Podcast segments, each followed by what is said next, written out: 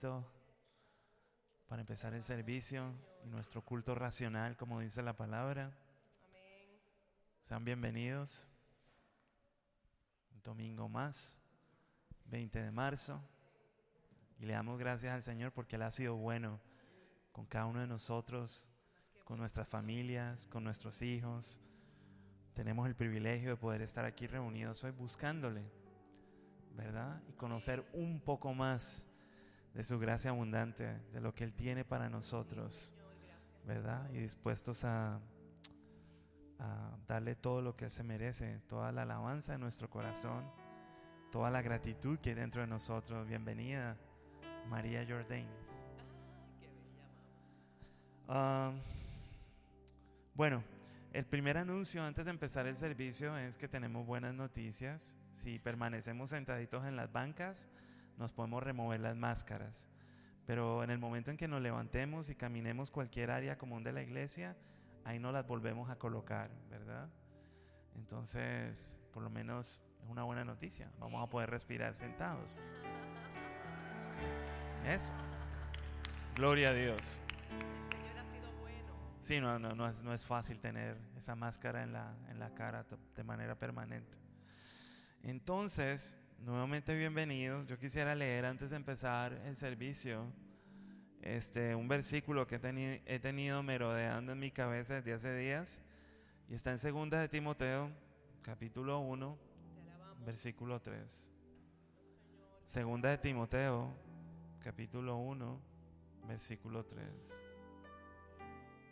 Parece que Timoteo era un hombre muy joven, según su época, cuando el apóstol Pablo le escribió esta misiva y la he tenido merodeando en mi cabeza porque este, aquí hace referencia a algo generacional, ¿verdad?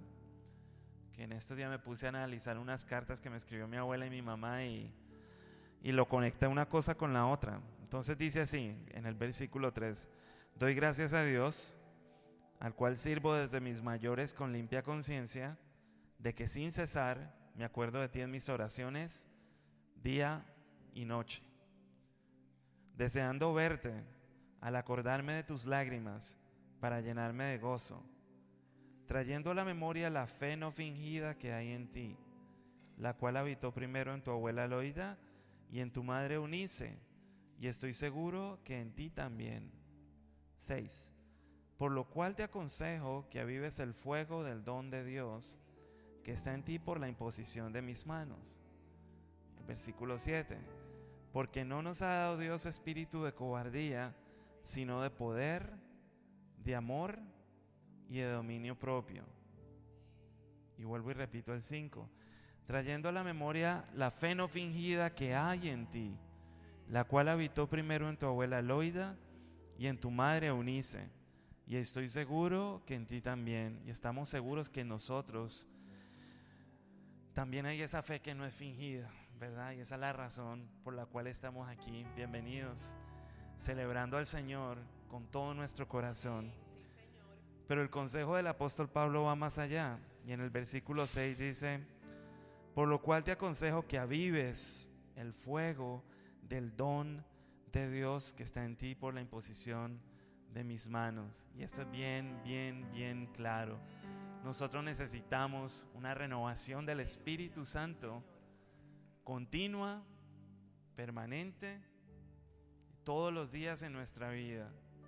Cuando ese fuego empieza a disminuir, nuestra vida empieza a recorrer caminos que no están diseñados para que nosotros caminemos. Y nuestra fe, el tesoro que al cual se refería ahí en el versículo 5 el apóstol Pablo, esa fe que no es fingida, empieza a disminuir y empezamos a colocar atención cosas que no deben, que no deben, que no merecen nuestra atención. Así que la, la recomendación es que avivemos el fuego de Dios que hemos recibido de parte de Dios y que lo, y que lo avivemos plenamente y totalmente en nuestra búsqueda por el Señor, ¿verdad? Porque Dios no nos ha dado espíritu de cobardía, sino de poder, de amor y de dominio propio, que es autodisciplina. Así que en esta mañana o en esta tarde ya, la invitación viene, ¿verdad? El Señor. La mesa siempre está eh, abierta para que nos sentemos con Él. Él dice que Él viene a la puerta y toca y nos llama por nuestro nombre y nos invita a que participemos. Y, es, y esta es la razón por la cual estamos reunidos en este lugar. Así que queremos dar bienvenida también a las personas que nos están observando por Facebook. Sean benditos allá en sus casas. Este, separe un tiempito y separe el lugar para presentarse usted y su familia delante del Señor. Este es el único tesoro y esto es lo único valioso en gran manera que nosotros tenemos. Ah, y Dios no nos ha dado espíritu de cobardía, sino de poder, de amor y de dominio propio en Él.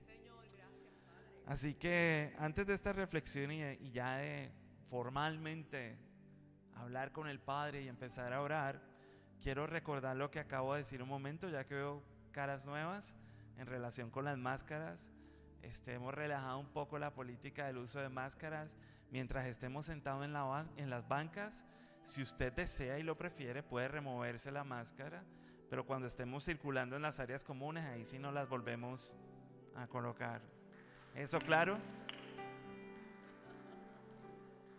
Ok, creo que sí. Ahora sí, a lo que vinimos. Así que yo le invito a que usted se disponga ahí donde está, ¿verdad? Ah, a veces la vida se nos presentan unas, unos desafíos y unas situaciones complejos donde si no está Cristo, ¿qué sería de nosotros, verdad? ¿Cómo soltamos esas cargas y cómo soltamos ese peso? Y necesitamos ser renovados. Necesitamos un toque y una unción nueva del Maestro. Y eso es día a día. Así que yo le invito, si usted lo desea, y cierra sus ojos o los mantiene abiertos, pero lo importante es que su corazón esté dispuesto para con el Padre, ¿verdad? Y hagamos precisamente la oración que nos enseñó el Maestro. Padre nuestro, que estás en los cielos, te pedimos que llenes en el nombre de Jesús este lugar con tu presencia, Señor. Pedimos que tu Espíritu Santo venga y visite nuestras vidas, y visite nuestra familia, y visite nuestros hijos, Señor. Hoy venimos con hambre y con necesidad de ti. Reconociendo que tú eres el dador de la vida. Reconociendo que tú eres el creador de todas las cosas, de todo lo existente, de lo visible y de lo invisible. Y te pedimos que pases y camines en medio de nosotros. Tu palabra dice que tú, que tú habitas en medio de la alabanza de tu pueblo. Así que te anhelamos, Señor. Tú eres digno Tú eres rey de reyes, señor de señores. A ti sea toda la gloria, a ti sea toda la honra, todo el honor y toda la majestad, Señor. Tú eres el alto y el sublime, Señor. Y tu palabra dice que en ti habita el quebrantado y humilde de espíritu. Y nos presentamos en esta hora delante de ti. No por nuestros propios méritos, no por nuestra propia justicia, sino por tu sangre, Señor, derramada en la cruz del Calvario. Gracias por porque esa sangre nos ha hecho nuevas criaturas. Nos has trasladado a un reino de tinieblas, al reino de tu luz admirable. Y podemos contemplarte y encontrarnos contigo en esta hora. Yo te pido que venga tu reino en esta hora, Señor, que se haga tu voluntad. Renueva nuestras vidas, renueva nuestro corazón. Te anhelamos y te deseamos solo a ti, Señor. Tú eres el Dios altísimo, el todopoderoso. Tú eres Adonai. Tú eres el camino, la verdad y la vida, Señor. Y queremos colocar en, en tus manos nuestras familias, Señor, nuestros hijos, nuestra vida espiritual, Señor, la prosperidad de nuestros hijos en ti, el conocerte, el amarte, el buscarte el acatar y obedecer tu palabra. Yo te lo pido en el nombre de Jesús en esta hora. Gracias Señor porque tú has venido a limpiar nuestro corazón. Tú has venido a revelar al Padre en nuestras vidas. Y yo te pido en esta hora por la iglesia hispana de la comunidad, por las personas que están sentadas enfrente de esa pantalla, tanto como los que estamos presentes. Todos necesitamos de ti, Señor, de tu gran amor de tu compasión, de tu abrazo, de tu fidelidad. Sánanos, Señor, renuévanos, libértanos, Señor, trae la paz que sobrepasa todo entendimiento. Al que esté cansado, Padre, te pido en el nombre de Jesús en esta hora que tú traigas nuevas fuerzas, fuerzas como las del búfalo, dice tu palabra. Señor, que podamos alzar alas como el águila y remontarnos a las, a las alturas en ti. Te lo pido en el nombre de Jesús. Y finalmente, Señor, este, la mies es mucha, pero los obreros son pocos. Queremos colocar esta congregación y las muchas congregaciones en esta área, Padre. Visita tu pueblo, Señor. Levanta obreros, envía obreros, Señor.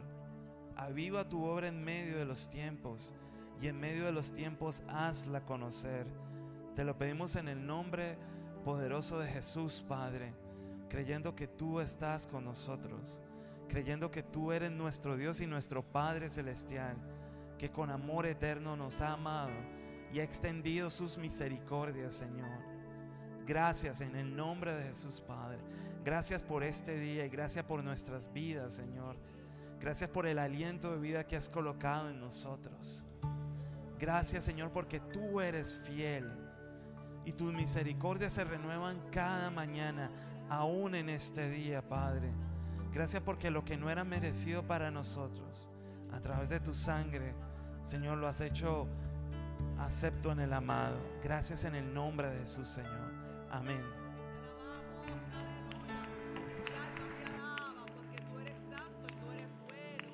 Aleluya. ¿Cuántos dan gloria a Dios el día de hoy? Si puedes levantar tus manos en esta tarde, dile, Señor, gracias por tu bondad, por tu misericordia. Como iglesia nos unimos a declarar tu grandeza. En este lugar queremos llevar, llenarlo de alabanza, de adoración delante de ti. Decir que tú eres santo, santo, santo, Dios Todopoderoso. Y al estar reunidos en tu nombre, Dios, queremos conocerte, Dios.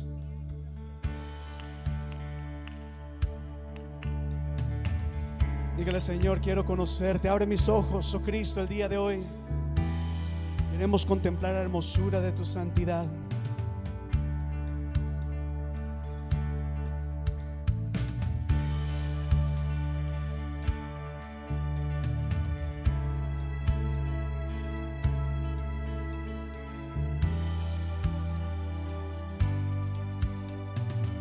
Decimos así, abre mis ojos, oh Cristo.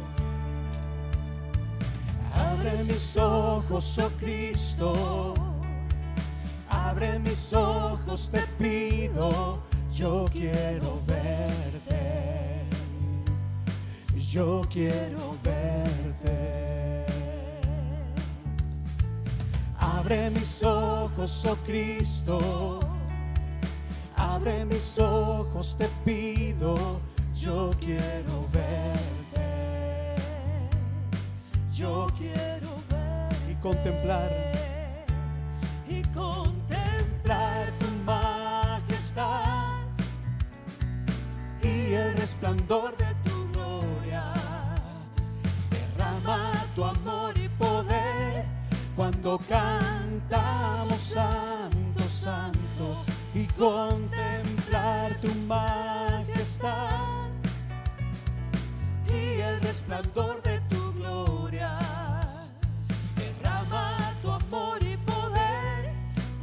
cantamos santo, santo.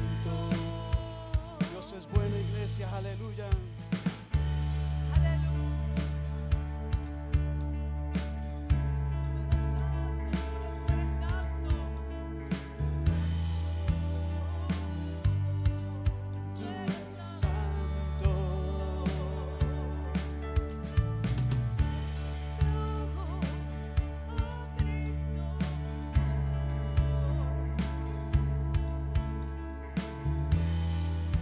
Decimos, abre mis ojos, oh Cristo, que anhelamos verte. Abre mis ojos, oh Cristo, abre mis ojos, te pido, yo quiero verte. Así es, yo quiero verte. Abre mis ojos, oh Cristo.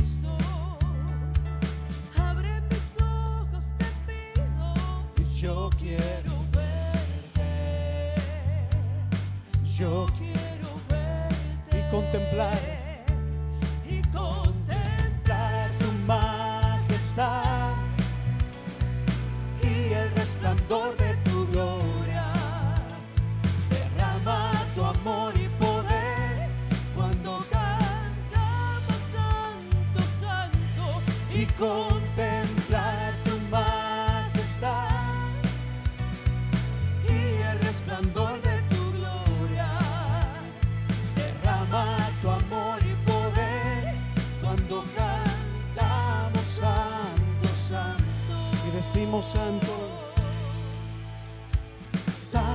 Santo, santo, santo, santo, santo, santo.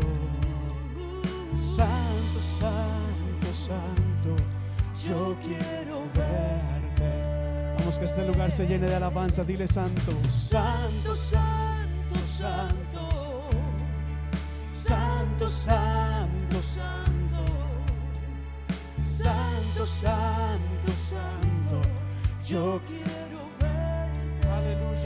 Exaltamos, oh Dios. Abre nuestros ojos, Cristo, que anhelamos verte. Dile, Señor, quiero verte el día de hoy, contemplar tu hermosura.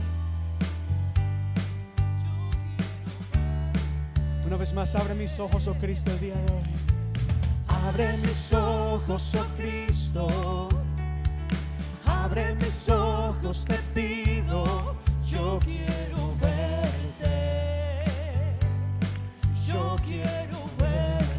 más, permítenos, oh. Abre mis ojos, oh Cristo, abre mis ojos, te pido, yo quiero verte, yo quiero verte, contemplar y contemplar tu majestad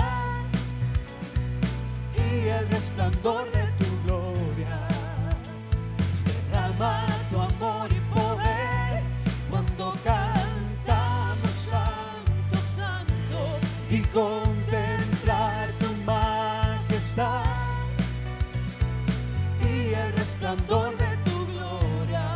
nosotros, derrama de tu amor y poder sobre este lugar. Cuando cantamos santo, santo, santo, santo, santo, santo, santo. Santo, santo, santo, yo quiero verte. Una vez más, santo, santo,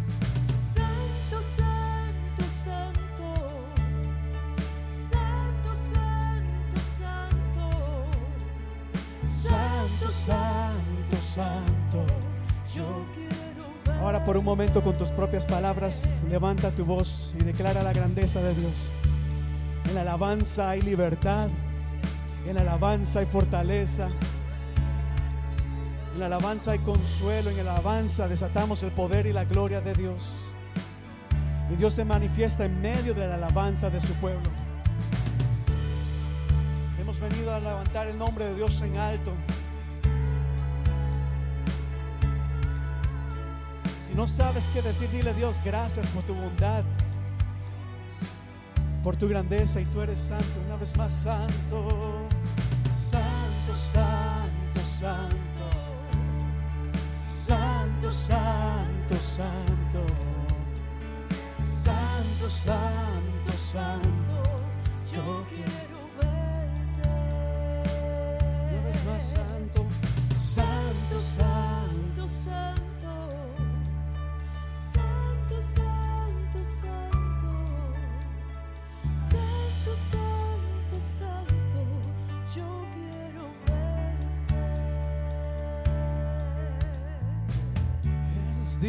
Dios está en este lugar. ¿Cuántos alaban y bendicen el nombre del Señor? Dale ese aplauso más fuerte a nuestro Dios. Dile, Señor, tú eres santo.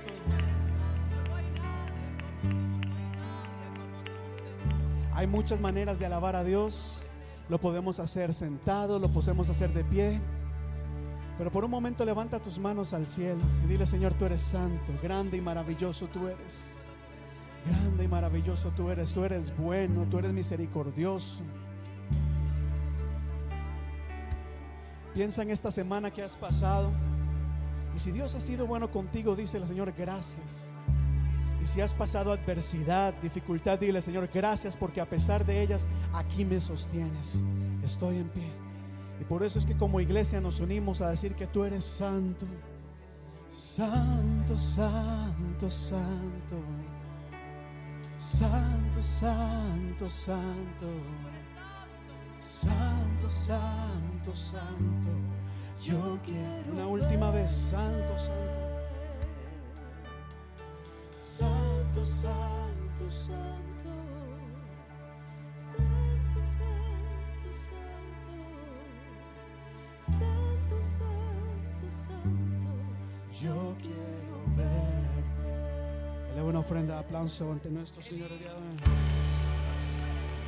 Santo tú eres, oh Dios, santo. Aleluya, iglesia, que el Señor les bendiga. Mira a la persona que está a su lado, ahora sí sonríe, le dígale qué bueno que estás en este lugar. Ah, hemos venido a alabar y glorificar el nombre del Señor y cantemos con gozo y alegría, unidos con música del cielo, iglesia, todos juntos acá con sus palmas.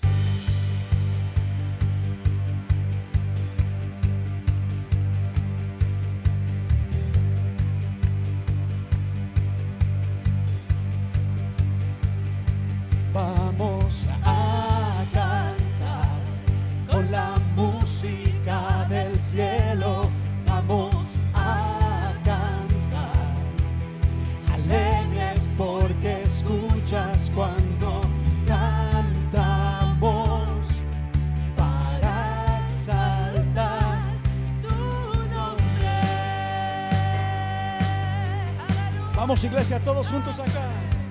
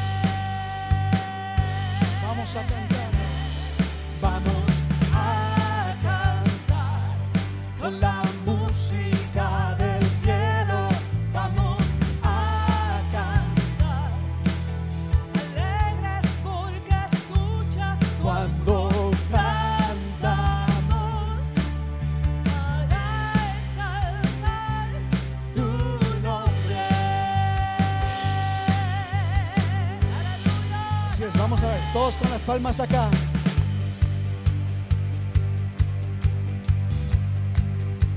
Bendito tú eres, oh Dios, te exaltamos. ¿Quién vive? ¿Quién vive? ¿Quién vive? Y a su nombre, y a su nombre, diga conmigo, gloria, así es, toda la gloria es para Él. Amamos todo de ti, Señor. Vamos acá. Amamos todo de ti. Creación te adora. Los reinos se rinden. Hijo de Dios eres porque eres porque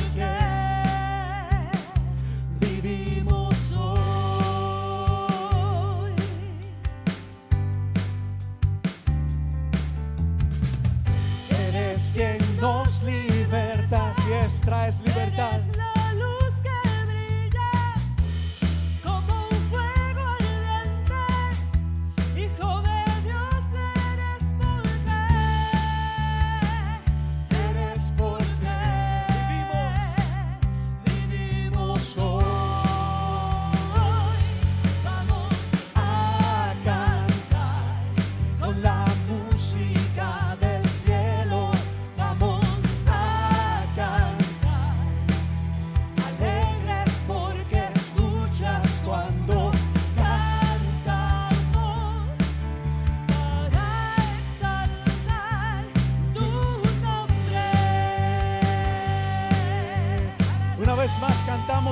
Señor.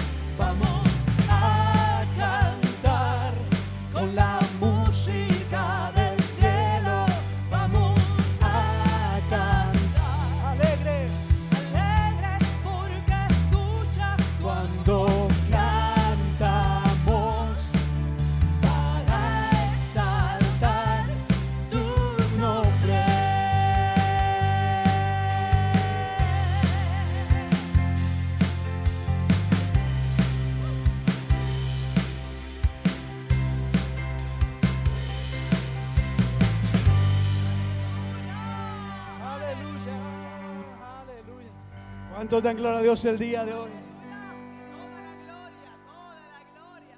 ¿Cuántos están gozando en esta tarde? ¿Cuántos están gozando? Dios es bueno y para siempre es su misericordia. Acompáñanos con estos cantos en este momento. La canción es bien sencilla. El Salmo 68 dice, levántate Señor, sean esparcidos sus enemigos y más los justos se alegrarán y cantarán de gozo y alegría. Pon la próxima canción, Sebastián.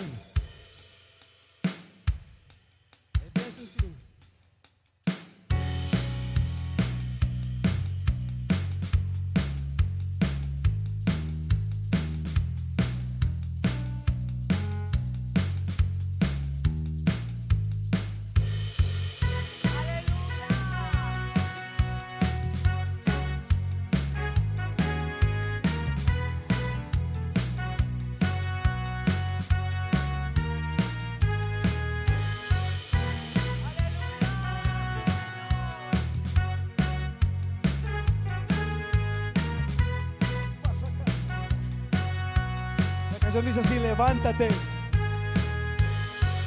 Levántate.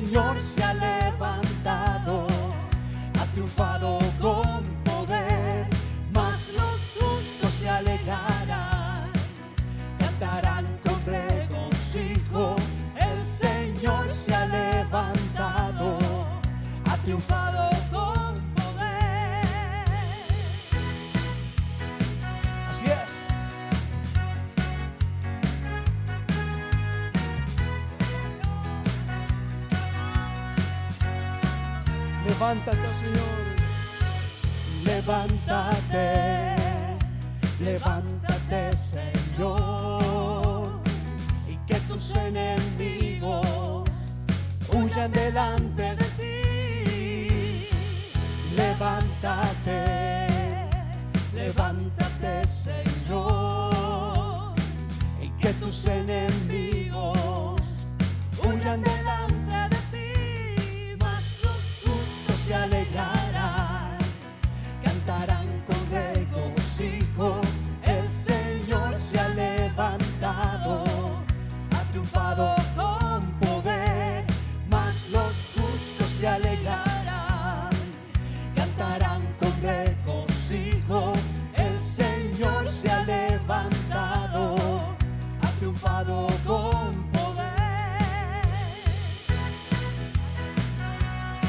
Así es, oh Dios, te alabamos con alegría y gozo ante tu presencia.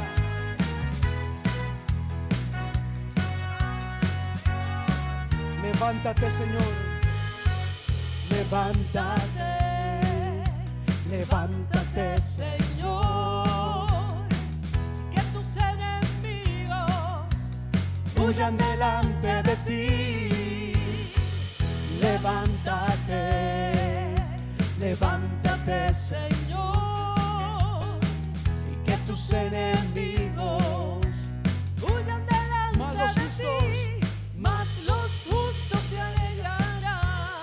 Se alegrarán, cantarán con regocijo. El Señor se ha levantado, ha triunfado con poder, más los justos se alegrarán.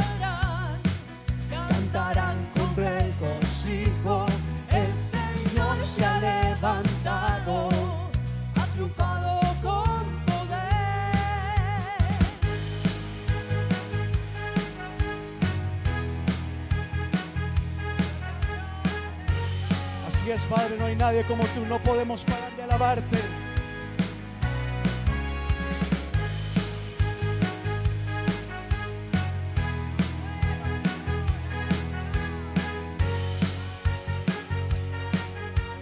Aleluya, no puedo parar, digamos así.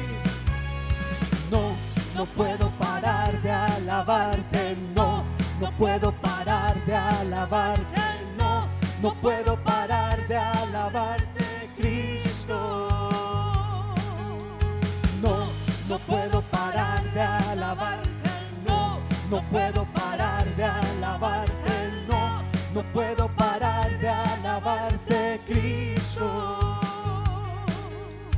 Aleluya, el Señor es alabado, exaltado. Esta próxima parte de la canción, más que un canto, es una declaración profética. Vamos a declarar lo que ya ha establecido su palabra, que toda rodilla se rendirá delante del Señor y proclamará que Él es el Rey de Reyes y Señor de Señores. Digamos así, toda rodilla se doblará. Toda rodilla se doblará y toda lengua confesará que Jesucristo es Dios por siempre. Toda rodilla se doblará Y toda lengua confesará que Jesucristo es Dios por siempre. y la iglesia no para de alabarle. No, no puedo parar de alabarte. No, No puedo parar de alabarte, no, no puedo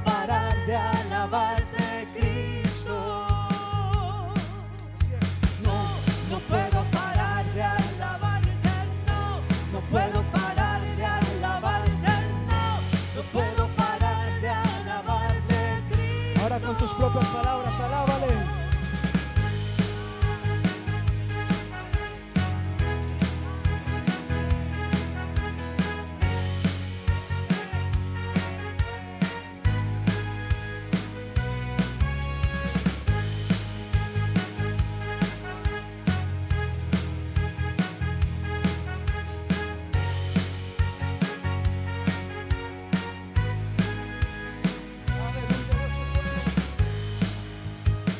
Alabamos, oh Dios. ¿Cuántos sienten libertad en esta tarde? ¿Cuántos se gozan? ¿Cuántos están alegres? Aleluya, hay libertad en medio de la alabanza de su pueblo. A ver, con sus palmas acá todos.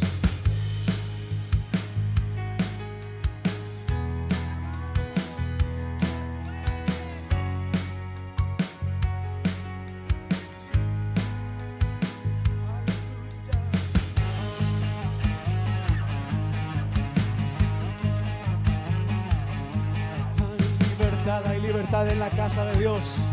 Hay libertad en la casa de Dios.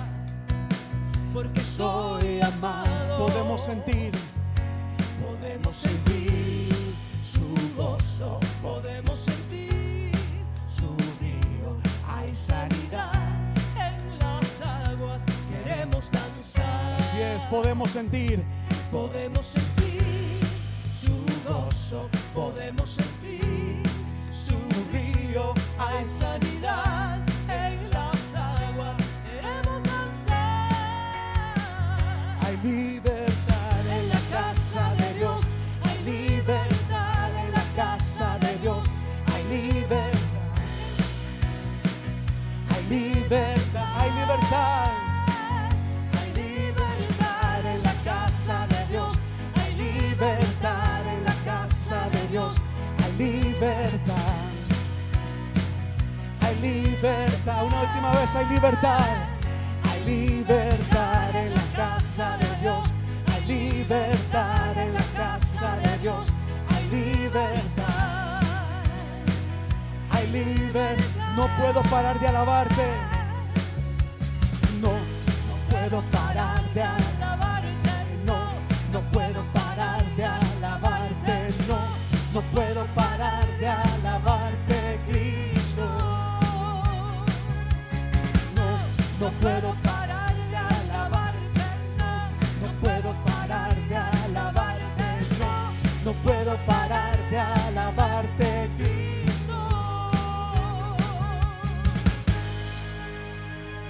Amén. Denle ese fuerte aplauso a nuestro Señor, iglesia. No podemos, si no pare y no cese de alabar y glorificar el nombre del Señor, iglesia.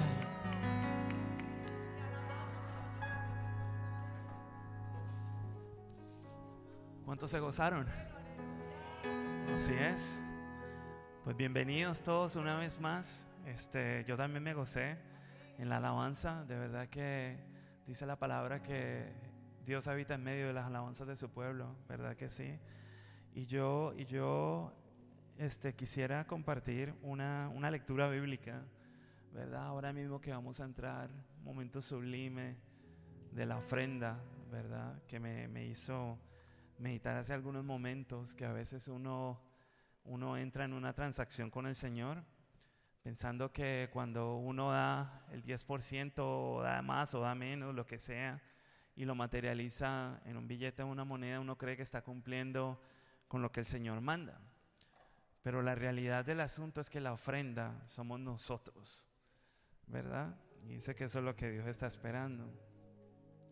Y ahí en Mateo 21, 12 cuenta una historia muy interesante, este, que parece que el Señor Jesucristo se levantó ese día de malas pulgas y entonces dice que, y entró Jesús en el templo de Dios y echó fuera a todos los que vendían y compraban en el templo y volcó las mesas de los cambistas y las sillas de los que vendían palomas y les dijo, y les dijo, escrito está, mi casa, casa de oración será llamada mas vosotros la habéis hecho cueva de ladrones.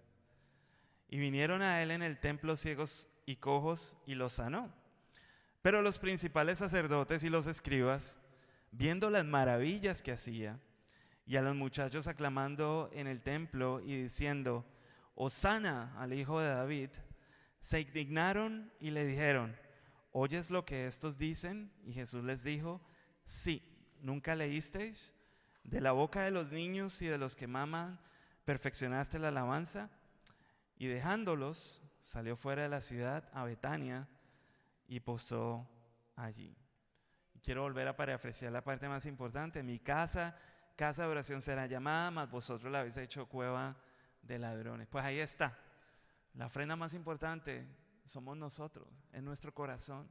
Dice la palabra que nosotros somos templo del Espíritu, ¿verdad? Y bajo este nuevo pacto, esta casa que está aquí adentro es la que tiene que rendir gloria, la que tiene que rendir honra, la que tiene que rendir adoración y alabanza. Esa es nuestra razón de ser, ese es nuestro propósito. Así que gracias en el nombre de Jesús, de parte del Señor. Son muchas cosas las que se hacen aquí, pero más allá de todo eso, lo importante es nosotros, cómo nosotros nos presentamos delante del Señor y cómo nosotros mantenemos, Señor, eh, nuestra vida delante de Él.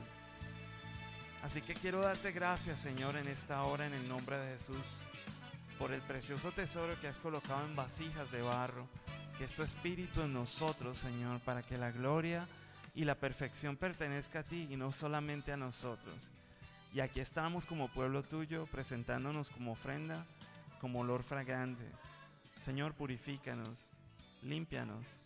Señor, lo que hay que dar para ti es muy poco, pero aquí estamos, Señor, en una sola fe, en un solo cuerpo, solamente, en una, en una solamente en un solo espíritu, reconociendo que Jesucristo es el Señor. Quiero darte gracias, Señor, por cada una de las ofrendas monetarias que se recogen en el día de hoy. Bendice, Señor, la canasta de cada familia Hazla prosperar según lo que está escrito y determinado en tu palabra. Y mira, Señor, la intención del corazón con la cual se está dando y se está ofre- ofreciendo. Y bendice, Señor, según tu fidelidad, según tu gracia, a cada familia, Señor, sin importar cuál sea su condición, pero mira la intención que hay en los corazones. Yo te doy gracias, Señor, en el nombre de Jesús por esta ofrenda y te bendigo a ti, Señor. Amén. Así que las personas que nos están viendo también por Facebook, recuerde que la ofrenda se puede, eh, se puede, ah, se puede conceder a través de la página en Facebook y de la página en internet de la iglesia, que es www.iglesiahispanaboston.com slash dar y los niños pueden pasar recogiendo la ofrenda. Y en la parte de atrás también, si usted no tiene cash y quiere dar una ofrenda con tarjeta débito, este, está la maquinita Square, Square App. Este, y pueden hacerlo también.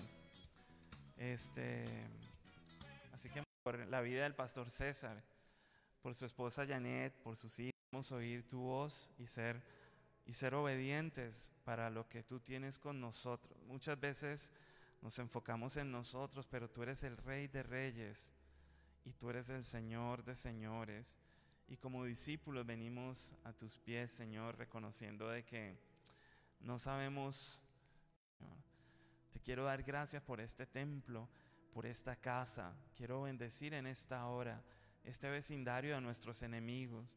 Bendícelos con tu gracia, con tu favor, con tu amor, con tu palabra, con tu amor, Señor, que es permanente y que es eterno. Te lo pido en el nombre poderoso de Jesús, Señor. Amén. Y los bendigo a ustedes, por supuesto, que son pueblo de Dios y que compartimos la misma fe.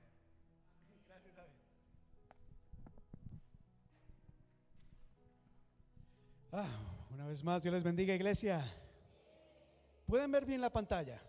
¿Se ve bien? ¿Quién se atreve a decir cuál es el título del tema de hoy? Ah, qué bueno, qué bueno que se ve. Dios les bendiga, iglesia. Qué gusto es poder estar acá con ustedes, poder verles una vez más. Gracias por acompañarnos en este primer día de la primavera. Por fin, ya llegamos. Pensé que iban a estar más emocionados. Yo sé, estar en esta región primavera no significa nada. A como puede calentar hoy, mañana se puede venir una tormenta muy grande. Así que entiendo. Pero hoy es el primer día de la primavera. Y, qué bueno es saber de que el tiempo avanza y aquí el Señor nos sostiene el día de hoy. Saben, Eh, hoy quisiera compartir con ustedes un mensaje acá eh, llamado madurez espiritual.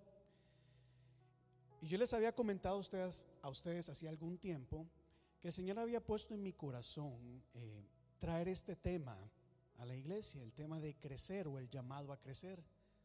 De hecho, los estudios bíblicos que nosotros teníamos, teníamos los jueves, le hemos cambiado el título de estudio bíblico a crecer, reforzando el llamado que Dios ha hecho eh, en nosotros para que podamos realmente crecer, mejorar, fortalecer, eh, en otras palabras, madurar espiritualmente nuestra, en nuestra relación con Dios.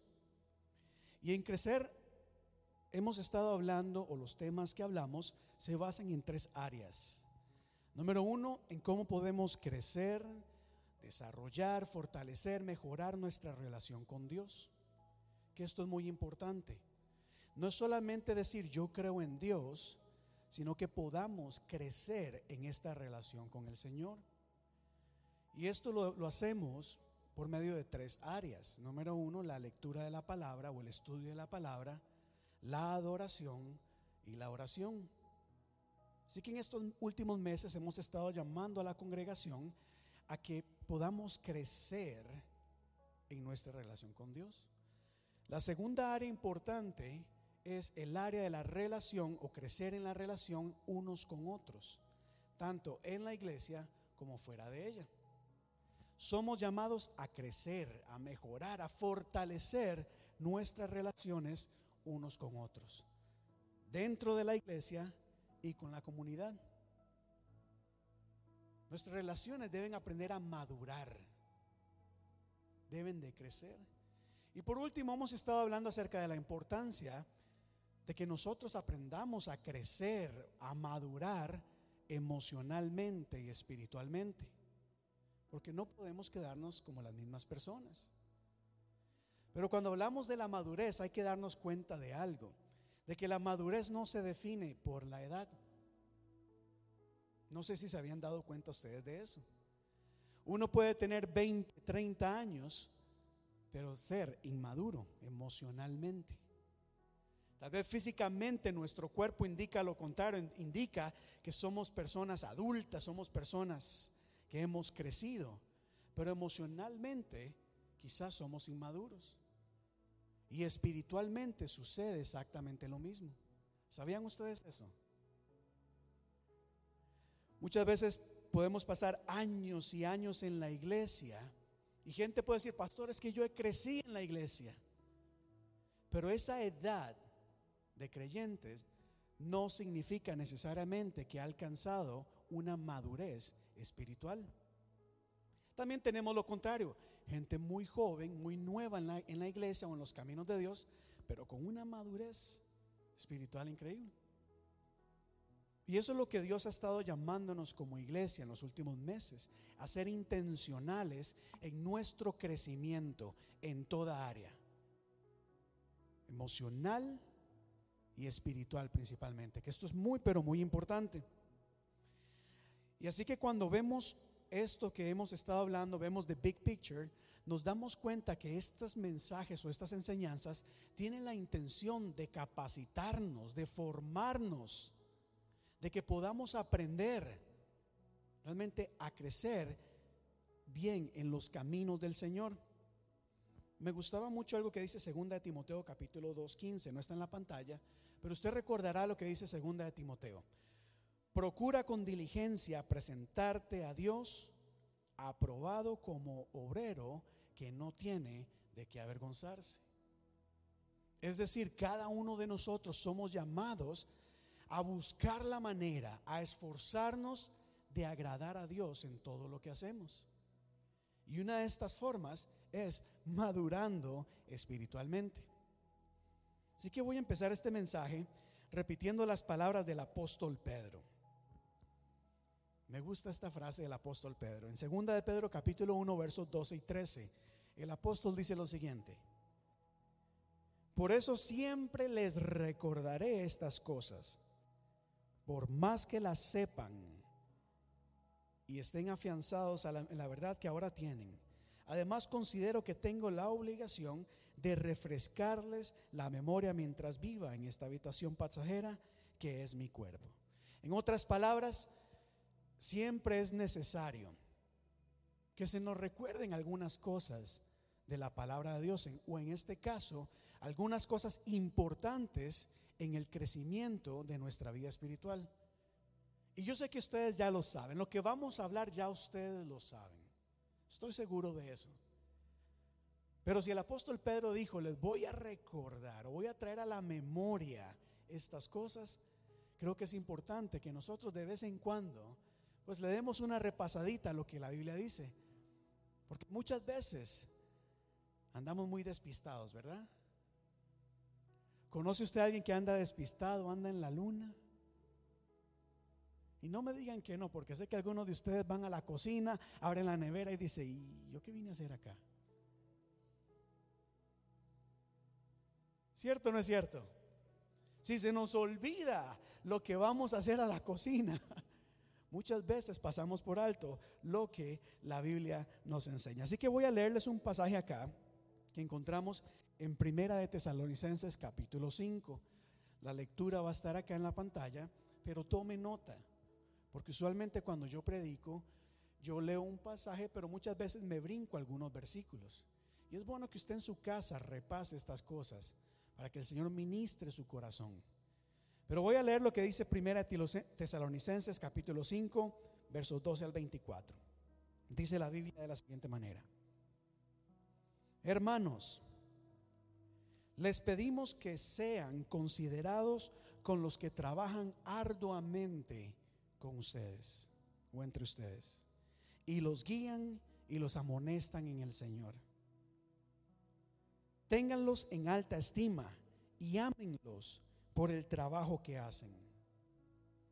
Vivan en paz unos con otros. Hermanos, también les rogamos que amonesten a los holgazanes, que estimulen a los desanimados, que ayuden a los débiles y sean pacientes con todos. Asegúrense de que nadie pague mal por mal. Más bien, esfuércense siempre por hacer el bien, no solo entre ustedes, sino la gente que nos cae bien. ¿A quién hay que hacerle el bien? A todos, ¿verdad? Verso 16. Estén siempre alegres, oren sin cesar, den gracias a Dios en toda situación, porque esta es su voluntad para ustedes en Cristo Jesús.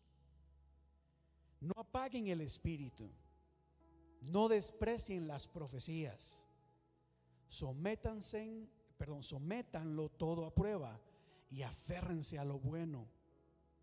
Eviten toda clase de mal.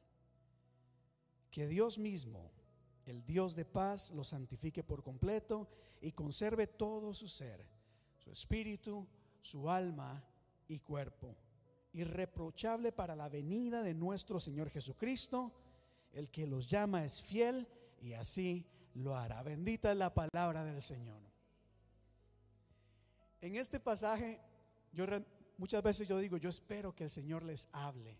Es mi deseo que el Señor traiga revelación a sus vidas. Pero con un pasaje como este, yo digo que es garantizado que el Señor nos hable. Aquí hay, aquí hay un mensaje que abarca todos los gustos. Un llamado a la acción, un llamado a buscar a Dios en el Espíritu.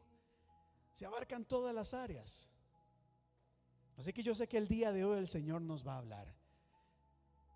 Y el mensaje es bastante sencillo. Como les dije, yo estoy seguro que ustedes ya saben estas cosas. Pero no hay nada de malo, tal vez que nuestra memoria sea refrescada. Y quiero empezar con el verso número 12, porque aquí hay algo bastante interesante. Nos dice lo siguiente, hermanos, les pedimos que sean considerados con los que trabajan arduamente entre ustedes y los guían y los amonestan en el Señor. Lea conmigo en voz alta este, número 13. Diga conmigo, téngalo en alta estima y ámenlo por el trabajo. Este pasaje acá tiene que ver mucho con nuestra actitud o con nuestra respuesta con quienes trabajan para la obra de Dios, con quienes sirven, le sirven primeramente al Señor, pero también a la iglesia. Y lo digo porque muchas veces, tristemente, en algunos lugares de este planeta, no acá por supuesto, pero hay muchos lugares en donde tristemente hay personas que dedican su vida para servirle a Dios, trabajan, se esfuerzan, pero de parte de su iglesia lo que reciben es menosprecio. La Biblia nos dice que es importante ver a aquellas personas que le sirven al Señor, que las tratemos en alta estima.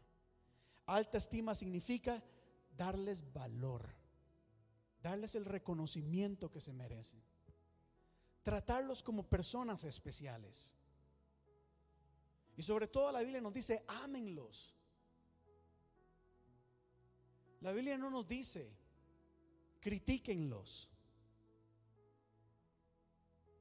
Apenas hagan algo malo, señálenlos. ¿O así lo dice la Biblia? La Biblia nos dice que tenemos que ser considerados con las personas. En todo lugar, pero en la iglesia principalmente como congregación.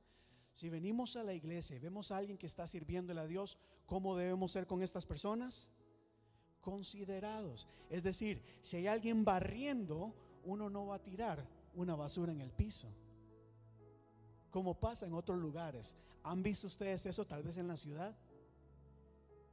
Como gente llega y tira basura en el piso, como gente es desconsiderada con los demás, como gente maltrata a las demás personas, como siempre se anda criticando a los demás. Pero el pasaje aquí nos enseña, nos dice que nosotros debemos de esforzarnos y entender de que la gente que le sirve al Señor hay que tenerlos en alta estima. Hay que hablar bien de ellos, hay que amarlos. Hay muchos ministerios que están siendo atacados constantemente. Mira, el diablo se levanta, el diablo levanta cualquier cosa para atacar, para destruir, para atormentar, para dividir.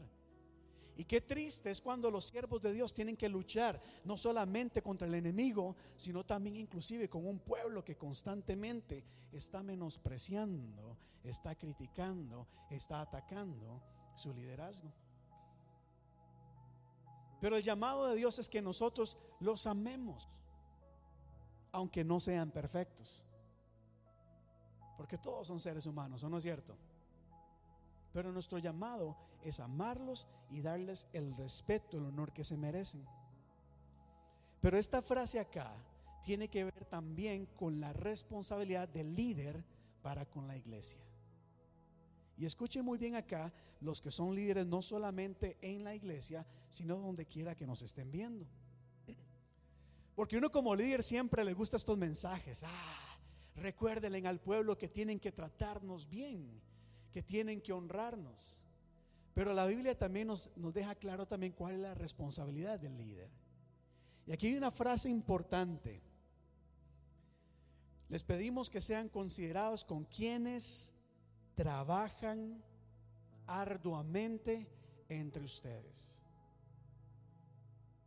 Al liderazgo se le enseña que es importante, es necesario entender que para Dios hay que trabajar arduamente. Es decir, hay que darle lo mejor a Dios, hay que ser constantes, hay que esforzarnos, hay que sacrificarnos, hay que ser comprometidos con lo que hacemos con el Señor.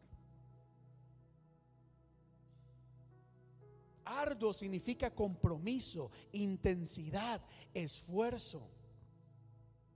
Así como el liderazgo debe esperar amor de las personas hacia ellos, el liderazgo debe responder también con un trabajo arduo, no un trabajo inconstante. Hoy sí, mañana no. Hoy sí, pastor, le meto ganas al asunto, pero mañana se me olvida. El trabajo arduo es un llamado a realmente entender de que lo que estamos haciendo es sirviéndole al Señor y a la iglesia, que es la iglesia, que es la novia del Señor. No sé si lo habían visto de esa manera. Cuando le servimos a la iglesia, le estamos, estamos preparando la novia que irá a la boda con el Cordero del Señor. Y a una boda no, eh, no podemos preparar a una novia de mala gana, decirle hoy no tengo tiempo para ti. Hay que aprender a trabajar arduamente. Diga conmigo, arduamente. Wow, arduamente. Pero, pero aquí el pasaje nos enseña algo más. El llamado de liderazgo no es solamente servir o trabajar, sino que incluye dos cosas más que es importante que el líder sepa y la iglesia sepa. Número uno, dice que los líderes son llamados a guiar. Diga conmigo guiar. ¿Qué es guiar? Por cierto, a mí me gusta mucho hablar con sinónimos y antónimos. Eso me hace a mí entender las cosas de una manera diferente. Es dirigir, es mostrar el camino. Como iglesia, tenemos que entender que hay un grupo de personas que son llamadas por Dios para mostrar el camino que nos llevará a la madurez espiritual, al crecimiento. Hay gente que Dios llama y escoge para que nos enseñe qué es lo que debemos de hacer para poder agradar a Dios. Y esto es importante porque hay mucha gente que usualmente llega y dice, no, el único que me guía, que me muestra es el Espíritu Santo. Y yo me dejo guiar por lo que el Espíritu me dice. Y es que el Espíritu me reveló. Y el Espíritu aquí y el Espíritu allá. Por supuesto, el Espíritu Santo nos ayuda y nos guía primeramente hacia toda verdad. Pero la Biblia nos enseña que Dios instituyó la iglesia para guiarnos a un conocimiento mayor de Dios. Así que cuando usted ve un líder en la iglesia, el líder es llamado a guiarnos a ser mejores personas. ¿Qué significa esto para el líder? Que el líder debe ponerse las pilas. Porque si no va a decir, bueno, ¿hacia dónde voy a guiar a la gente? ¿Cómo puedo yo guiar a una persona a, a crecer en su relación con Dios si yo no sé cómo hacerlo? El liderazgo debe también aprender qué debe hacer o facilitar la enseñanza, la instrucción para que la gente conozca más de Dios. ¿Cuántos dicen amén a eso? Y esto requiere de preparación, requiere también de esfuerzo. Pero hay un tercer punto. Los líderes son llamados a trabajar arduamente, a guiar, pero también son llamados a, ¿quién lo puede decir? ¿A qué? Amonestar. ¿Qué es amonestar? Corregir, reprender, exhortar. En términos más comunes, regañar de vez en cuando. Llamar la atención. Es correcto. Entonces mire cómo la iglesia nos eh, la Biblia nos dice, tengan en alta estima, honren, amen a aquellos que también tienen la autoridad delegada por Dios y por la iglesia para, ¿cómo es? Llamar la atención en el momento que sea necesario. ¿Por qué es importante? Porque muchas veces cuando el líder viene y quiere exhortar a la iglesia o amonestar, ¿qué es lo que la mayoría de gente hace?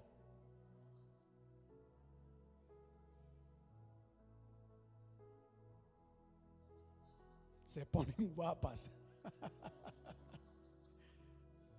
Sí, se ponen guapos, ¿verdad? Es verdad.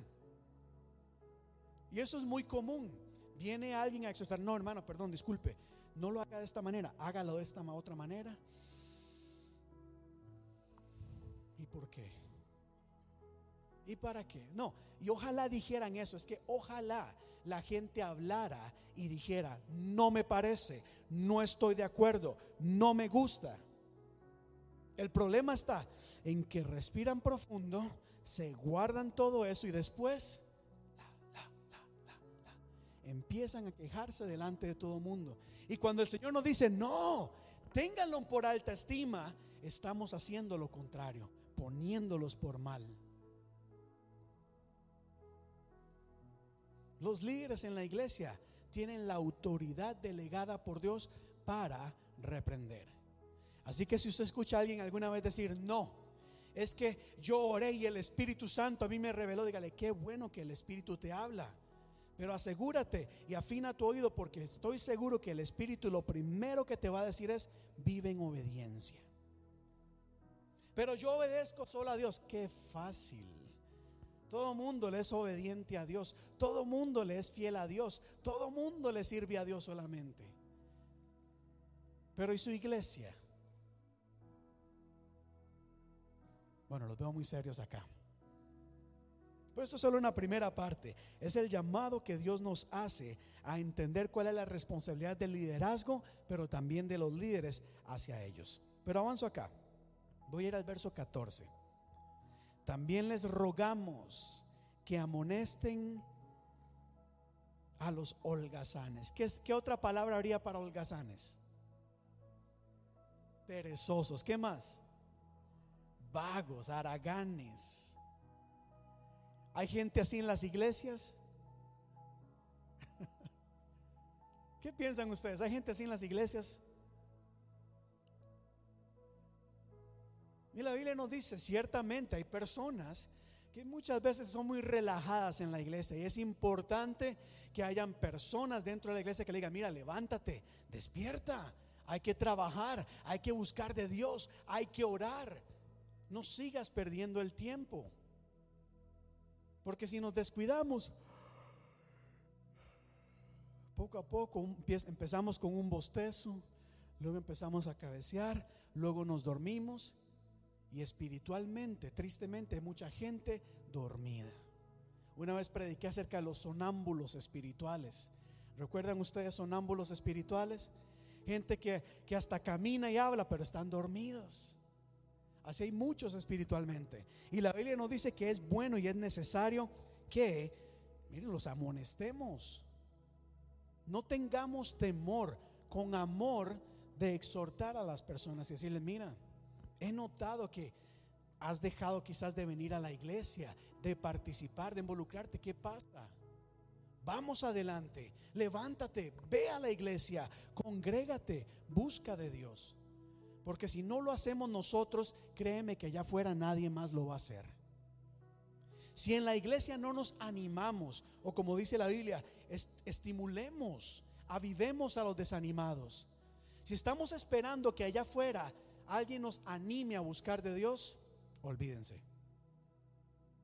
Es responsabilidad nuestra ayudarnos mutuamente, entender de que en la vida cristiana no todos estamos en un mismo nivel. Muchas veces pasamos por momentos de fortaleza y de victoria y otros momentos por momentos, otros momentos por tiempos de debilidad y de desánimo. ¿Y qué debe hacer la iglesia? Animar. conmigo animar. Animar. Y aquí hay una parte de lo cual no voy a hablar mucho porque sé que ustedes son pacientes. Pero si hay alguien viéndonos que necesita trabajar en esta área, la Biblia nos dice que hay que ser pacientes. No desesperarnos. Y la paciencia es un tema que definitivamente, Señor, debemos, se, necesita una serie de enseñanzas. Más en estos tiempos que la gente anda pero apresurada en todo. Avanzo acá. Verso 16 al 20. Estén alegres. Oren sin cesar. Den gracias a Dios en toda situación, porque esta es su voluntad para ustedes en Cristo Jesús. Y no apaguen el espíritu. No desprecien las profecías estén alegres. ¿Cuántos se sienten alegres el día de hoy? Este es un versículo que realmente no es muy fácil, es fácil de leer, pero tal vez de entender puede complicar, eh, no se puede complicar. Porque hay que reconocer de que hay momentos en que es difícil estar alegre. ¿O no es cierto? Hay momentos en donde lo que uno quiere es llorar donde uno quiere gritar, en donde uno quiere achichonar, dicen por ahí. Pero a pesar de esto, la Biblia nos enseña, y esta es la importancia del gozo del Señor, a tener una actitud de alegría ante cualquier circunstancia. Esto tiene que ver con la confianza y la dependencia de Dios. La persona inmadura espiritualmente cuando enfrenta adversidad, ah, llora, se lamenta, patalea, grita, acusa, señala y hasta le reclama a Dios. La persona que va creciendo en fe se da cuenta que aunque las cosas no salgan bien o como uno espera, Dios está en el asunto. Y algo bueno Dios tiene para nosotros. ¿O no es cierto que la Biblia dice más los que confían en el Señor todas las cosas ayudan para bien? Eso debe ser motivo de alegría, aunque no entendamos o aún en el sufrimiento, nuestra, nuestro gozo o nuestra alegría está en que Dios cuida de nosotros y que algo el Señor está haciendo. Por eso nuestra actitud es alegre. ¿Cuántos dan gloria a Dios por eso? estén alegres. Nos habla de lo que nosotros debemos de hacer, pero también nos hace un llamado a orar los domingos en la tarde. Dice eso. Oren cuando? Frasina when. ¿Cómo se diría esta frase en inglés? Oren sin cesar.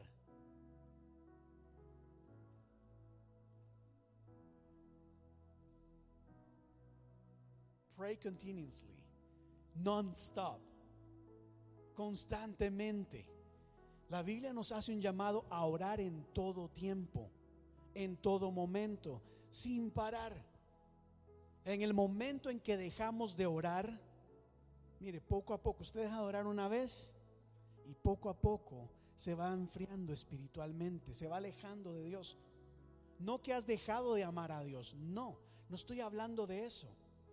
Estoy hablando de que cuando dejamos de orar vamos descuidando nuestra relación con Dios. Y aunque sabemos de que Dios está ahí, Realmente no hay una cercanía con el Señor. Y el llamado a orar no es porque Dios nos está obligando a hacer algo. Es al contrario, es la manera de Dios revelarse a nosotros, acercarse a nosotros, ministrarnos, fortalecernos, consolarnos, bendecirnos, hablarnos. Esta es la manera en que Dios dice, mira, estoy dispuesto para ti en cualquier momento. No nos dice, oren solo en la mañana o en la noche. Orar sin cesar dice que Dios está disponible a cualquier hora. Y qué bueno es saber eso, que no hay que hacer una cita o un appointment, porque Dios está ahí. ¿Cuántos dan gloria a Dios por eso? Esta es razón de alegría. Pero como David ahora decía al principio, la importancia también de entender de que nosotros tenemos que avivar nuestra fe, avivar el Espíritu de Dios en nuestra vida. Mire cómo todo va aquí, va unido y va compuesto. Algo que el Señor nos invita a hacer es no apagar al Espíritu. Es decir, hay cosas, iglesia, escuchen bien esto, hay cosas que podemos hacer que apagan el fuego del Espíritu en nosotros. El Espíritu siempre va a estar en nosotros. Los que hemos reconocido al Señor como Salvador, nos dice que nos ha dado su Espíritu. Él está en nosotros, Él no se va a ir, Él no viene y va. No, pero sí podemos contristar al Espíritu o apagarlo. Y tal vez el Espíritu de Dios quiere hablarnos, quiere dirigirnos, quiere revelarnos, hacer algo, pero como lo hemos apagado, lo tenemos ahí guardadito, ignorado. Y la Biblia nos dice que es importante que nosotros hagamos lo que sea necesario para que el Espíritu Santo esté vivo en nosotros. Hay cosas que apagan el Espíritu, como el pecado. Cuando hay alguien que ama a Dios, que, que cree en Dios, pero vive en pecado, está apagando el Espíritu Santo en sus vidas. Está impidiendo que la unción, que la gloria de Dios se manifieste en ella. Y el pecado empieza a tomar control de la vida de las personas. Por eso una y otra vez en el Nuevo Testamento se nos habla acerca de la vida en el Espíritu y la vida en la carne. Hay cosas que lo que alimentan es nuestra carne. Las cosas que no agradan necesariamente a Dios. Pero hay otras cosas que sí pueden avivar al Espíritu. Una de las cosas que aviva al Espíritu es... ¿Alguien que me diga? ¿Cuál? Exacto. A ver, levanta sus manos al cielo. Diga, Señor, te alabo. Te doy gracias por tu amor, por tu misericordia. Bendito tú eres, bueno tú eres, grande tú eres. Aunque no tenga deseo, aunque no sienta, aunque estoy haciendo esto porque el pastor me lo está pidiendo, yo en obediencia levanto mis manos y mi voz para grabar y glorificar tu nombre. Y estas cosas empiezan a avivar el espíritu y a debilitar la carne. Estas cosas nos fortalecen, nos acercan más a Dios, nos permiten experimentar lo que Dios quiere hacer en nosotros. Pero cuando dejamos de orar, de leer la Biblia, de adorar, de congregarnos, estas cosas, en vez de acercarnos más a Dios, nos van a debilitar en la fe. Y el llamado es, o, nuestra responsabilidad es avivar el fuego del Espíritu de Dios en nosotros. Dios lo quiere hacer. Dios quiere avivarte. Estoy completamente seguro de ello. Pero si no se lo permitimos, Dios no nos va a obligar. Entonces, ¿qué podemos hacer para crecer en fe? Avivar el Espíritu de Dios en nosotros. ¿Cuántos están dispuestos a eso? No despreciemos las profecías, dice la palabra de Dios. La profecía que aquí nos dice la Biblia es, es, aquella palabra declarada por el Señor establecida por Dios. No son las profecías modernas, eso es para otro tema. Pero qué importante es reconocer de que hay cosas que Dios revela a nosotros y que no podemos ignorarlas, que tenemos que estar pendientes. Hay profecías que vienen de Dios. Hay cosas que Dios nos está mostrando o revelando. Y tenemos que ser sensibles y decir, wow, esto sí es de Dios. Y tengo que ser obediente a lo que Dios me está mandando a hacer. ¿Por qué lo digo? Porque muchas veces optamos por escoger las profecías que nos gustan o que nos llaman la atención y dejamos a un lado lo que Dios verdaderamente nos está hablando. Yo sé que hay cosas que se dicen que son llamativas y por eso se llenan muchos lugares. No estoy diciendo que no sean de Dios, algunas cosas sí, otras no lo sabremos. Pero independientemente de dónde sea, tenemos que afinar nuestro oído espiritual para darnos cuenta que Dios habla, de que Dios siempre quiere ayudarnos o indicarnos el camino a seguir, quiere llevarnos a una madurez espiritual.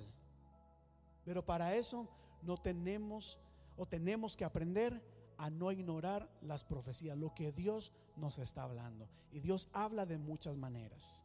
Número uno, Dios habla a través de su palabra.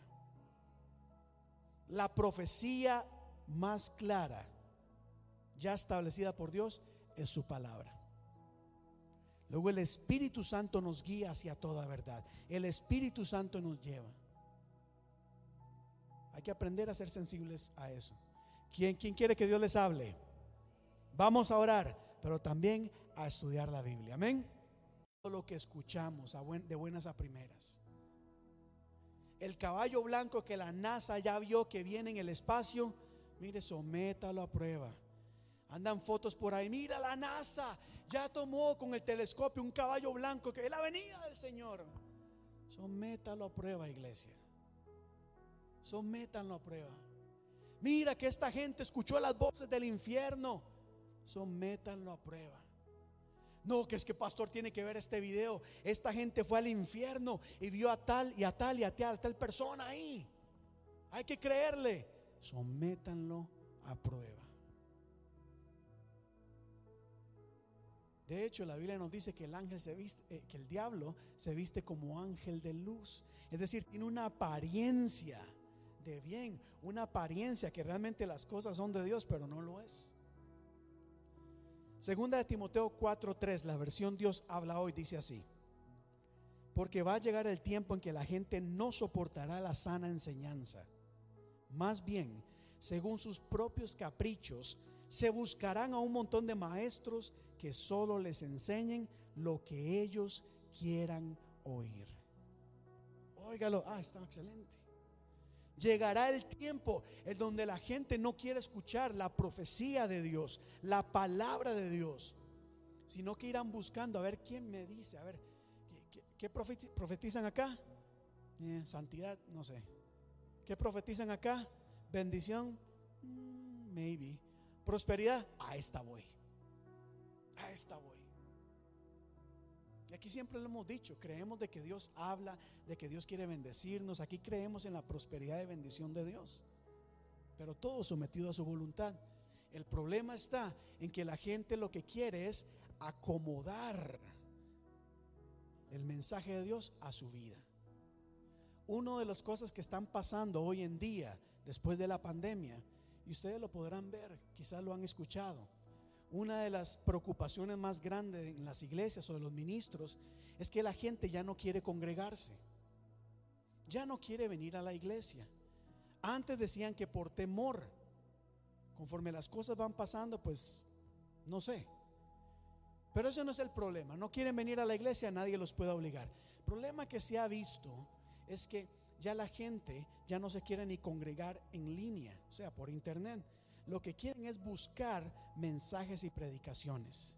Entonces andan viendo a ver qué, cuál es el tema, qué está predicando esta iglesia. Mm, esta no. ¿Qué predica acá? No, esta no. ¿Qué predica esta? No sé. Profecía. Ahí voy. Entonces andan buscando lo que quieran escuchar en vez de lo que Dios les quiere hablar. Y eso es un problema grande que se está viendo hoy en día. Porque la voz de Dios queda a un lado. Lo que queremos es escuchar lo que más nos gusta y más nos conviene. Por eso es importante someter todo a prueba. No es que no estoy diciendo que hay enseñanzas que estén malas, pueden ser buenas, pero muy probablemente no son para ti, son para esa iglesia, para ese lugar, para ese contexto. Dios quiere enseñarte otra cosa porque tu temporada está en otro lugar. Entiéndame en esta, esto. Y esto es necesario. Por eso hay que someterlo todo a prueba. Y el último versículo, el verso 23, nos dice así, que Dios mismo, el Dios de paz, los santifique por completo y conserve todo su ser, espíritu, alma y cuerpo, irreprochable para la venida de nuestro Señor Jesucristo. Aquí expresa el apóstol su deseo de que Dios nos santifique en toda área de nuestra vida. Me gusta como dice, santifique por completo. Y qué importante es aprender a vivir en santidad en toda área de nuestra vida. Nuestro pensamiento, nuestros pensamientos, por ejemplo, tienen que ser sometidos a la santidad de Dios. Nuestras acciones deben ser sometidas a la santidad de Dios. Nuestra adoración a la santidad de Dios.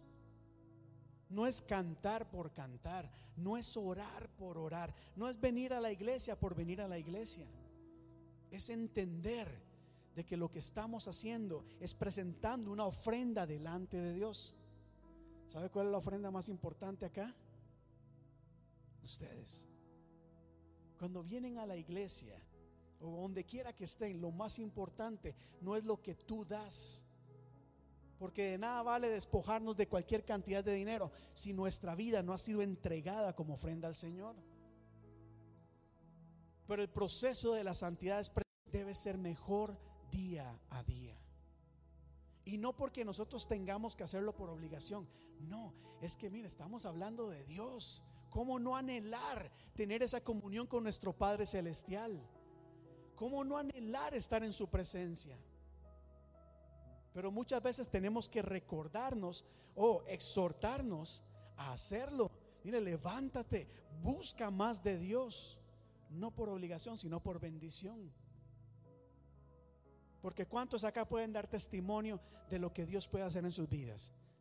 Levante su mano, hermana María, ¿qué hace Dios por su vida? Es mi aliento de vida. ¿Cómo no buscar más de Dios si Él es la fuerza que nos da para seguir adelante? Hay gente que se levanta y dice, ¿para qué vivir? No tengo por qué vivir. What's the point? ¿Para qué seguir luchando? ¿Para qué seguir intentándolo? Pero en el Señor nos dice, hay propósito, hay esperanza, hay un mañana, tengo planes de bien. Uno dice, wow, de verdad, valgo, soy importante. Aunque siento que todo el mundo me ignora, hay alguien que no me ignora. Hay alguien que me ve con mucho valor. Créame que Dios quiere sentir, Dios, si por Dios fuera, estoy seguro que Dios diría, mira, miren a mi hijo, miren a mi hija, aquí está. Porque Dios nos ama de esa manera. ¿Por qué más buscamos de Dios? Alguien que me lo diga en voz alta. ¿O qué es, qué es los beneficios de tener una mejor relación con Dios. No tengan pena. La paz nos dan paz. Consuelo. Wow. Paz. La gasolina está subiendo, las cosas están subiendo, la guerra. Ay, Dios mío, ¿qué va a pasar? Tranquilo. Que el Señor cuida de ti. El Señor no te va a dejar no nos va a abandonar. Aunque andemos en valle de sombra de muerte, no temeremos mal alguno, porque el Señor estará con nosotros y eso nos da paz. Mire lo que hace tener una buena relación con Dios, consuelo. Más en este país donde muchos, muchas personas se sienten solas, abandonadas. En el Señor tenemos consuelo. Una más da vida, da aliento de vida. ¿Alguien dijo algo acá? Seguridad, protección, ¿verdad? ¿Qué dijo la hermana? Amor, ¿verdad? Dijo, nos da mucho amor. ¿Saben que hay gente desesperada porque no encuentran a alguien que las ame? Y entonces hacen cosas para tratar de caerle bien a la gente, para agradarle a la gente, para ver si son amadas. Dado la importancia de ayudarnos unos a otros, de amarnos unos a otros, de crecer en nuestra relación unos con otros, ayudándonos, guiándonos, exhortándonos algunas veces, tanto dentro de la iglesia como fuera de la iglesia. El llamado a hacer el bien a los demás es ¿para quiénes? Para todos, para todas las personas, para todos. Y por supuesto, el llamado a madurar espiritualmente es un llamado también interno, un llamado a reconocer dónde estamos y buscar la manera de crecer en el Señor. Hay que madurar espiritualmente. No podemos quedarnos como niños. Hay que aprender a recibir lo que Dios tiene para nosotros, porque Dios tiene cosas más grandes. La Biblia lo dice una y otra vez. Tengo cosas que no puedes ni imaginar. Pero una de las razones por las que no las recibimos es porque no estamos preparados. Hay que aprender, hay que ser fiel en lo poco y poco a poco el Señor nos va dando mucho y mucho más. Amén. Vamos a ponernos en pie, por favor.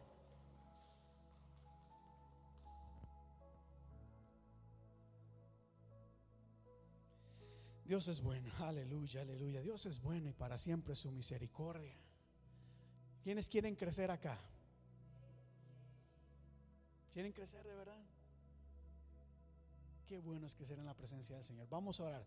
Vamos a pedirle al Señor en esta tarde que nos ayude a crecer. Crecer en cada área de nuestra vida. No podemos seguir siendo las mismas personas. Tenemos que desarrollar nuestro carácter. Tenemos que crecer emocionalmente. Vamos a pedirle al Señor que nos ayude. Vamos a pedirle al Señor que nos fortalezca. Vamos a clamar unos por otros. Toma un tiempo ahí donde estás y entrega tu vida delante del Señor. Y dile, Padre, en este momento me presento delante de ti. Hay áreas en mi vida, dile, que reconozco que necesito crecer, en las que necesito crecer. Quizás me he estancado, he dejado de avanzar, me siento hasta limitado. Pero en este momento, Padre, presento estas áreas en mi vida delante de ti. Ayúdame, Señor, a crecer, a ser mejor cada día, a avanzar, a progresar, oh Dios. Entrego delante de ti mi carácter. Entrego mis pensamientos. Presento delante de ti mi corazón. Mira aquellas cosas dentro de mí que me impiden crecer. Tal vez tú me quieres llevar a, a otros niveles pero el rencor, el dolor, lo que me haya pasado anteriormente me tiene limitado y no me permite avanzar. Señor, en este momento presento estas cargas delante de ti. Quiero crecer. Pido que tu Espíritu Santo examine mi vida en este momento. Escudriña lo más profundo de mi ser. Mira aquellas cosas, oh Dios, que no me permiten, por más que yo desee, crecer. Las deposito delante de ti. Y te doy permiso, Señor, para que hagas tu obra en mi vida. Obra en mí. Obra en mí, oh Dios. Deshace todas aquellas cosas que impiden el fluir de tu amor en mi vida, que me impiden avanzar, que me impiden crecer. Empieza a romper con todas estas cosas, Dios de la gloria porque queremos mejorar en cada área de nuestras vidas. Ministra, Señor, ministra. Mira aquellas cosas que apagan quizás tu espíritu en mi vida. Yo no sé qué es, pero permite que el Señor ministre tu corazón. El Señor te va a guiar, no para acusarte, no para condenarte, al contrario, para ayudarte. Señor dice, yo aquí estoy, esta lucha, esta batalla, no estás solo, no la tienes que pelear sola, estoy contigo. La guerra contra el pecado, contra la carne, no tienes que pelearla sola, solo, estoy contigo. Dile, Señor, deshace, ayúdame a dejar el pecado a un lado, que quiero crecer, quiero avanzar, quiero madurar en mi relación contigo, en mi vida cristiana. Ayúdame, Señor, a ver a los demás como tú me viste a mí, en amor, a amarlos. Sé que no son perfectas, pero ayúdame a amarlas a pesar de estas cosas. Dios de la gloria, ayúdame, oh Dios, a mirar al liderazgo de aquellos que sirven en la iglesia y ponerlos en alta estima, a entender su sacrificio y su amor por nosotros. Mira el tiempo que invierten, Padre, preparándose, trabajando para que podamos conocerte más, para que nos puedan guiar a ser mejores creyentes. Los bendecimos en el nombre de Jesús. Gracias, Padre, porque tú estás con nosotros. Y porque en este mensaje nos has recordado de que tú estás con nosotros en todo momento y que tu anhelo es que tengamos una mejor relación día a día, es acercarte a nosotros. Gracias Padre, gracias Espíritu Santo porque estás en medio nuestro. Yo te pido en el nombre de tu Hijo amado Jesús, Señor, de que en este momento tú empieces a fluir, que tu Espíritu Santo empiece a fluir en medio nuestro, llenando nuestras vidas. Necesitamos, Señor, ser llenos de tu presencia. Necesitamos, Señor, de que tu Espíritu Santo se avive en nuestro ser, porque es lo que nos guía a toda verdad. Tu Espíritu Santo nos acerca a ti. Ayúdanos que queremos conocerte, queremos acercarnos a ti, queremos agradarte en todo lo que hacemos. Santifícanos, Señor, por medio del fuego de tu Espíritu Santo. Santifícanos, Señor, el día de hoy. Deshace aquellas cosas que a ti no te agradan, pero aviva aquellas otras, Padre, en nuestras vidas que nos acerquen a ti y nos ayuden a marcar diferencia, Dios, en este mundo que tanto está necesitando de una iglesia diferente, de una iglesia que actúe en amor, de una iglesia que actúe con paciencia, de una iglesia que, oh Dios, realmente se entregue por completo a ti y a ese mundo que tú amas, de una iglesia que esté llena del fuego de tu Espíritu Santo. Te lo pedimos, Señor. Te lo pedimos en el nombre de tu Hijo amado Jesús. Como iglesia decimos amén y amén. Démosle un fuerte aplauso a nuestro Padre Celestial el día de hoy. ¿Cuántos dan gloria a Dios en esta tarde? Aleluya. Dios es bueno y para siempre es su misericordia. El llamado que Dios tiene para nosotros el día de hoy es a crecer. Dígale a la persona que está a su lado, vamos a crecer. Y ahora mire para arriba. Y si hay algún holgazán por acá o perezoso, recuerden lo que aprendimos el día de hoy. El Señor nos llama a exhortar, a amonestar a aquellos perezosos. Mire para arriba diga, levántate perezoso. No sigas perdiendo tu tiempo, busca de Dios. No, pero no miren al lado, ¿qué es eso? Cuando vean a un perezoso en su camino, no tengan temor en el amor de Cristo de exhortarlos a que busquen de Él. Amén. Iglesia, pues bueno, muchas gracias por habernos acompañado el día de hoy, de verdad. Les agradezco, me alegra mucho verles. Que la paz de Dios sea con todos y cada uno de ustedes. Que Dios les guarde, que Dios les cuide, que tengan una semana llena de bendición. Así que muchas gracias iglesia y quedamos despedidos. Les esperamos el, el jueves 7 y 30 en Crecer y el próximo domingo tendremos un servicio maravilloso. Dios les bendiga iglesia.